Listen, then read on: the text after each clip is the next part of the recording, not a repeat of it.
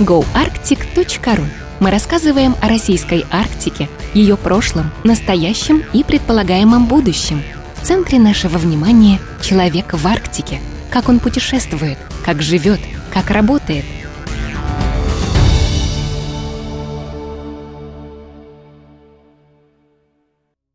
Камчатский краб в Баренцевом море. Камчатский краб – ценный промысловый объект, широко распространенный в дальневосточных морях – его вселение в Баренцево море было одним из проектов советской рыбохозяйственной отрасли 1930-1960-х годов по интродукции ценных промысловых видов во внутренние водоемы и моря СССР. Целесообразность увеличения биопродуктивности северных морей за счет акклиматизации в них новых видов объектов промысла признавалась тогда многими учеными. Проект переселения камчатского краба имел давнюю предысторию. В нем принимал участие целый ряд научно-исследовательских организаций. Впервые вопрос о вселении камчатского краба в Баренцево море был поднят заместителем начальника глав рыбы в 1932 году для решения проблемы акклиматизации камчатского краба в Баренцевом море во Владивостоке была организована научная группа во главе с сотрудником Государственного океанографического института Евгением Михайловичем Крепсом. Перед комиссией стояла задача получить сведения о биологии и среде обитания камчатского краба, провести наблюдения за развитием и выживаемостью оплодотворенной икры и отработать методику перевозки ее на дальние расстояния. С 1931 по 1935 год было предпринято несколько неудачных попыток перевозки по железной дороге в Мурманск или Москву икры, молоди и взрослых особей камчатского краба. Животные и икра не выдерживали длительной дороги и погибали.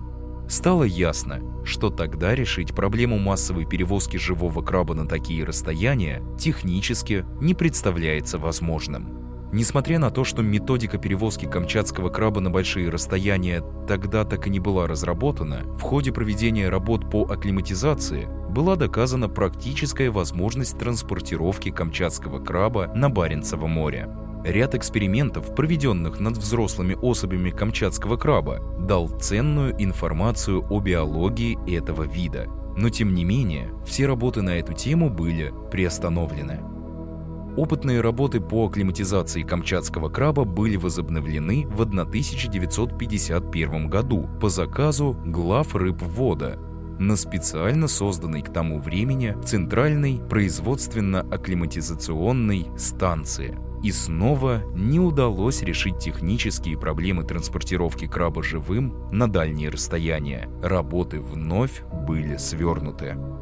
В очередной раз вопрос о переселении камчатского краба был затронут в 1959 году после заказа Мурманского совнархоза в глав рыбвод и Всероссийский научно-исследовательский институт рыбного хозяйства и океанографии – Началу акклиматизационных работ предшествовала широкая дискуссия по поводу целесообразности переселения камчатского краба. Ведущий специалист по камчатскому крабу Галкин обосновывал свои возражения тем, что гидрологические условия Баренцева моря слишком суровы для краба, являющегося бореальным видом, а в бореальный период получают большое распространение теплолюбивые растения и животные.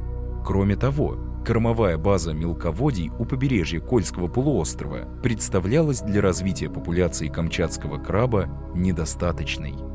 Сторонники акклиматизации камчатского краба, юго-западную часть Баренцева моря, относящуюся к Бореальной области, считали подходящим местом для обитания камчатского краба. По их мнению, местом зимовки краба могло бы стать мелководное Мурманское побережье. Кроме того, богато развитая эпифауна и заросли макроводорослей будут иметь существенное значение для выживаемости молоди краба на первых стадиях развития. Этих доводов оказалось достаточно для начала работ по акклиматизации камчатского краба в Баренцевом море.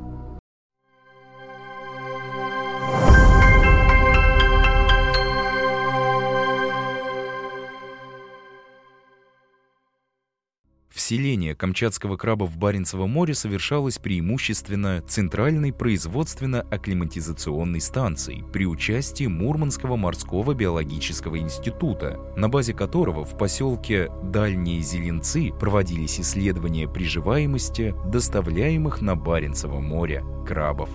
Участие в акклиматизации принимал целый ряд организаций. Всероссийский научно-исследовательский институт рыбного хозяйства и океанографии, Тихоокеанский филиал Всероссийского научно-исследовательского института рыбного хозяйства и океанографии, Полярный научно-исследовательский институт морского рыбного хозяйства и океанографии имени Книповича, Дальневосточная акклиматизационная станция. Вплотную разработкой биотехники переселения камчатского краба с Дальнего Востока на побережье Баренцева моря занялись в 1960 году с учетом опыта, накопленного сотрудниками Центральной производственно-акклиматизационной станции. В конце 50-х годов в попытке создать максимально благоприятные условия для краба при длительной перевозке были проведены работы по приспособлению имеющегося в наличии оборудования под транспортировку и аэрацию емкостей с камчатским крабом. Были сконструированы и изготовлены каны различного объема из органического стекла, изотермические контейнеры из пенопласта для перевозки крабовой икры – для насыщения воды кислородом во время транспортировки использовались авиационные кислородные баллоны. С учетом опыта перевозки по железной дороге планировалось при транспортировке краба использовать как средство доставки исключительно авиацию. Первая опытная перевозка взрослых особей камчатского краба с Дальнего Востока состоялась в 1960 году. Крабы были доставлены в поселок Дальние Зеленцы в Мурманский морской биологический институт. В аквариальной института взрослые самки камчатского краба содержались в проточных бассейнах несколько месяцев. Из общего количества икры, выношенной самками, выжило всего 10% в апреле 1961 года повторили перевозку взрослых крабов, применив увеличенную плотность посадки в канах. Трех самцов краба и семь самок выпустили в море на Мурманском берегу. Два самца и три самки были оставлены в аквариальной Мурманского морского биологического института. В апреле 1961 года с Дальнего Востока была доставлена партия икры краба – икра была помещена на инкубацию в аппараты Вейса. После выклева полутора миллионов личинок краба они были выпущены в море в губе Дальнезеленецкая. Положительный опыт этих двух перевозок способствовал активизации акклиматизационных работ.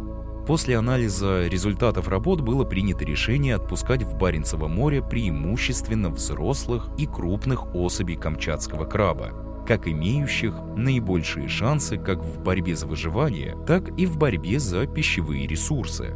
Исходя из этого решения, впоследствии на Баренцево море доставлялись в большинстве половозрелые особи. Крабов транспортировали большей частью авиатранспортом, а начиная с 1966 года в живорыбных вагонах. За период основного вселения камчатского краба с 1961 по 1969 годы в Баренцево море было выпущено около 3000 крабов в возрасте от 6 до 15 лет, 10 тысяч экземпляров молоди и около полутора миллионов личинок. В 1977 и 1978 годах в Мурманск было доставлено по железной дороге еще 1200 взрослых особей камчатского краба, хотя острой необходимости в этом уже не было. Первый взрослый камчатский краб был пойман в Кольском заливе еще в 1974 году. Он принадлежал к первому поколению вселенцев, закрепившемуся в новом ареале обитания – с 1977 года камчатский краб стал попадаться в рыболовные сети у берегов Норвегии. Появление второго поколения крабов, более многочисленного и сильного, было отмечено в Баренцевом море в 1992 году. О широком распространении камчатского краба в новом регионе и создании им самовоспроизводящейся популяции было официально сообщено 19 ноября 1992 года сотрудникам Полярного научно-исследовательского института морского рыбного хозяйства и океанографии имени Книповича на заседании их теологической комиссии.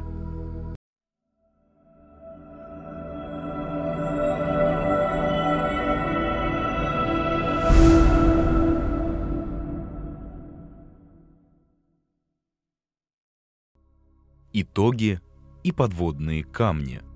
В настоящее время камчатский краб получил распространение от норвежских Лафатенских островов на западе до острова Колгуев на востоке.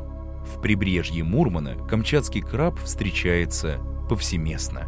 Наиболее южный район распространения – воронка Белого моря – Отечественная промышленная добыча камчатского краба начата в 2004 году и сосредоточена в восточной части Баренцева моря, в исключительной экономической зоне России. Норвегия использует лишь малую часть популяции камчатского краба, весьма самонадеянно называя его норвежским королевским крабом и умело продвигая этот бренд для развития морского туризма в Норвегии. В пределах же территориального моря России действует временный запрет на любительский промысел камчатского краба. В 1994 году общая численность Баренцева морского камчатского краба составляла 1 миллион 750 тысяч экземпляров – в 1994-1998 годах численность краба сохранялась на сравнительно низком уровне – от 2 до 4 миллионов экземпляров. С 1995 года наблюдался постепенный рост промыслового запаса, численность которого в 2003-2005 годах составила 20 миллионов особей или 80 тысяч тонн. В 2006-2009 годах наблюдалось заметное снижение численности краба. Затем с 2010 существенный рост до исторически максимального уровня в 100 миллионов особей. При таком благоприятном состоянии популяции камчатского краба в Баренцевом море в 2020 году заинтересованным лицам удалось добиться разрешения на любительский лов краба. Непосредственное участие в этом принял еще в 2019 году губернатор Мурманской области Андрей Владимирович Чибис, тогда еще являющийся исполняющим обязанности. Благодаря ему региональная инициатива по привлечению рыболовов-любителей на Кольский полуостров получила федеральную поддержку. Были приняты поправки в федеральный закон о рыболовстве номер 475. Участков, выделенных для любительского лова краба, всего 5.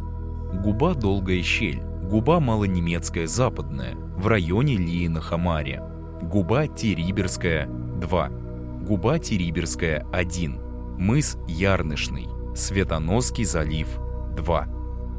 В 2021 году с 16 августа до 31 декабря состоялся первый в истории Заполярья сезон любительского лова камчатского краба. Правила вылова краба по-российски суровы. Орудия лова – крючковые орудия добычи с общим количеством одинарных, двойных, тройных крючков не более 100 штук – сетные краболовки с размером ячейки не менее 70 мм. Сетные ловушки должны быть промаркированы и внесены в реестр учета сетных орудий лова. Органом, уполномоченным на ведение реестра, является Североморское территориальное управление Федерального агентства по рыболовству. Время действия путевки на добычу краба составляет 24 часа. Для выписки путевки с собой необходимо иметь паспорт и копию свидетельства о регистрации сетной ловушки краболовки. Стоимость лицензии на добычу одного экземпляра камчатского краба составит 1000 рублей. Результаты лова подлежат регистрации. По окончании ловли путевка сдается администрации хозяйства. Возвращается по месту выдачи в трехдневный срок. Во время ловли камчатского краба путевка и паспорт должны находиться у лица, на которое выписана путевка. Факт невозврата лицензии является поводом для отказа в выдаче последующих лицензий. В процессе организации вылова камчатского краба существует ряд подводных камней – одна лицензия на одного краба стоит одну тысячу рублей. Казалось бы, ради такого трофейного объекта любительского лова можно бы и потратиться. Сумма далеко не запредельная. По сути, сегодня это один дежурный поход в сетевой магазин. Но к расходам на лицензию в первую очередь прибавляются расходы на транспорт. Все участки лицензионного лова находятся в отдаленных местах. Для проезда в Лиенахамаре и Островной необходимо оформить соответствующий пропуск в погрануправлении. Если оформление пропуска в Лиенахамаре не вызывает особых сложностей, то пропуск в Островной будет сложнее в оформлении. Там все еще расположена военно-морская база, и добраться туда можно будет только морем. Далее – использование маломерного судна – все суда, за исключением маломерных судов, используемых в некоммерческих целях, регистрируются в Государственном судовом реестре.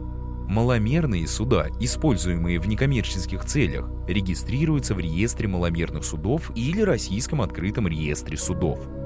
Лицо, управляющее судном, письменно, по факсимальной, телефонной связи или электронной почте уведомляет пограничный орган, о выходе судов из пунктов базирования не позднее, чем за два часа до выхода судна с информацией о наименовании пункта базирования, регистрационном бортовом номере, названии судна, лице, управляющем судном, месте плавания, количестве человек на судне, времени выхода, предполагаемом времени возвращения. По возвращении судов в пункты базирования о фактическом времени возвращения – в случаях невозвращения судов в пункты базирования в установленное время о причине несвоевременного возвращения.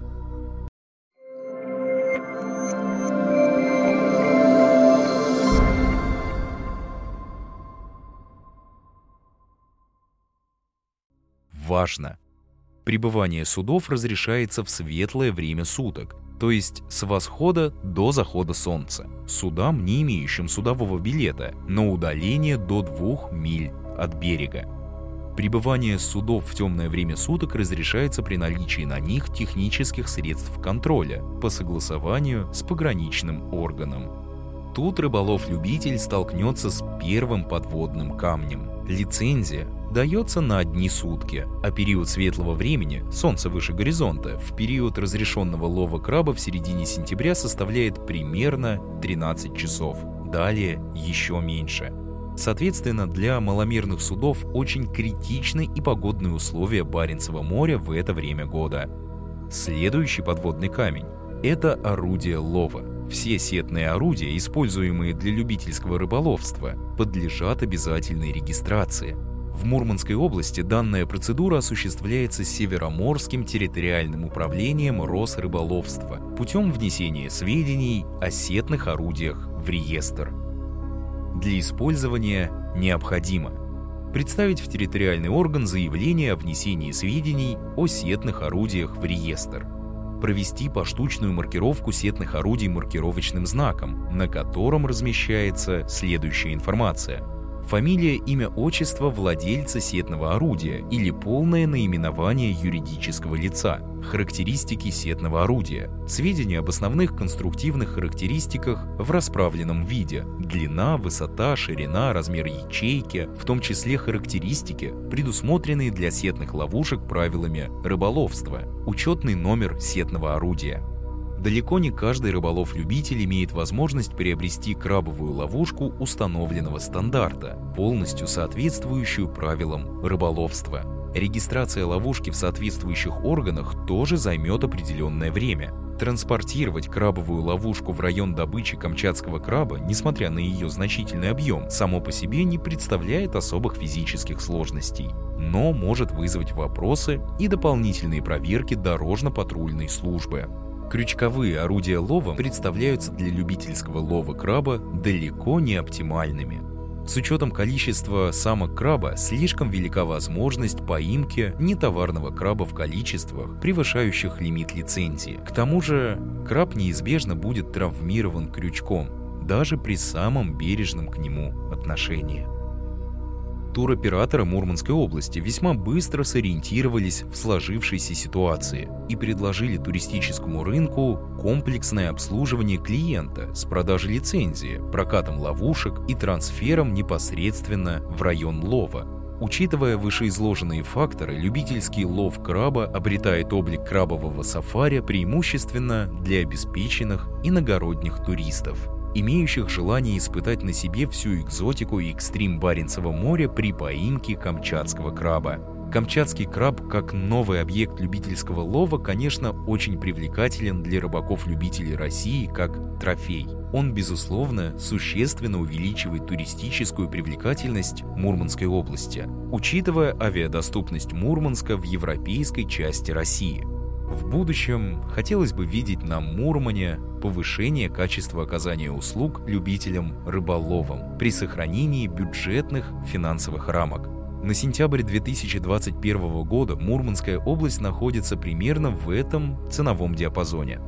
Лицензия – 1000 рублей. Аренда ловушки – от 2000 до 3000 рублей. Аренда судна – 5000 рублей с человека, плюс проживание и питание. Дополнительно хотелось бы отметить, что никаких льгот при покупке лицензии на вылов камчатского краба у рыбаков-любителей Мурманской области нет – за исключением льгот ветеранам Великой Отечественной войны 800 рублей за лицензию, которые по возрасту и состоянию здоровья вряд ли ими воспользуются. Автор Андрей Сохин. Рыбак. Мурманская область.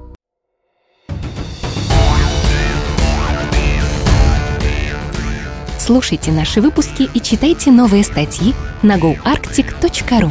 Портал ведется проектным офисом развития Арктики.